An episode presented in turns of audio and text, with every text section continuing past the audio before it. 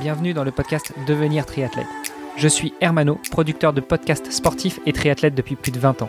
Nous laissons le micro à Kylian Tanguy pour revenir sur l'actualité multisport. Kylian produit chaque jour le podcast Sport Actu dans lequel il revient sur les résultats et faits marquants sportifs de la journée. Retrouvez-le sur Apple Podcast et sur Instagram à sport.kyliantanguy. Juste avant de vous laisser écouter cet épisode, j'ai un service à vous demander. Aidez-nous à faire grandir la communauté en partageant cet épisode et plus globalement ce podcast au plus grand nombre.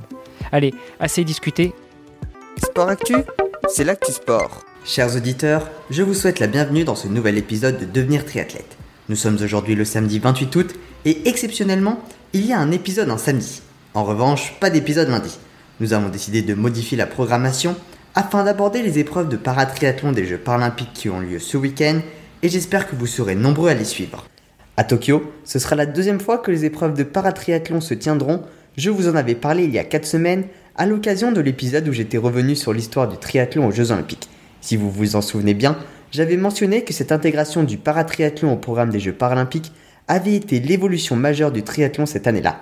Mais pour le paratriathlon, un autre événement a été encore plus marquant puisque les classifications ont été entièrement revues. Avant, il y avait 5 catégories allant de PT1 à PT5. La première était réservée aux athlètes en fauteuil et la dernière aux athlètes ayant une déficience visuelle, elle-même divisée selon l'importance de la déficience. Enfin, les classes PT2, PT3 et PT4 concernaient les athlètes pouvant courir debout et ils étaient séparés en fonction de leur niveau d'handicap. Cette classification a été revue et depuis le 1er janvier 2017, il y a en tout 9 catégories différentes. En premier, la PTWC pour les athlètes en fauteuil qui doivent utiliser des handbikes couchés sur la partie cyclisme, puis un fauteuil de course à pied. Pour eux, il existe deux catégories, les H1 qui concernent les handicaps importants et les H2 pour les handicaps plus légers. La deuxième grosse classe est la PTS, pour les athlètes pouvant courir debout, mais bien évidemment, il existe des sous-classes allant de 2 à 5 par ordre décroissante de gravité. Et enfin, les PTVI pour les déficients visuels qui sont accompagnés durant toute la course par un guide et qui font la partie cyclisme sur un tandem. Cette catégorie est séparée en trois branches en fonction de l'importance de la déficience visuelle. B1 pour les athlètes aveugles, B2 pour ceux ayant une perception de la lumière, et enfin B3 pour les athlètes partiellement voyants. Pour vous aider, je vous ai mis sur le groupe Facebook Devenir triathlète un document où vous retrouverez l'ensemble de ces informations schématisées. Aux Jeux paralympiques de Tokyo, seules 4 catégories seront représentées. La PTVI, la PTWC et la PTS 4 et 5 pour les hommes, et la PTVI, PTWC et PTS 2 et 5 pour les femmes. Ils courront sur la distance S, soit 750 mètres de natation, 10 km de vélo et 5 de course à pied, et 80 athlètes y prendront part.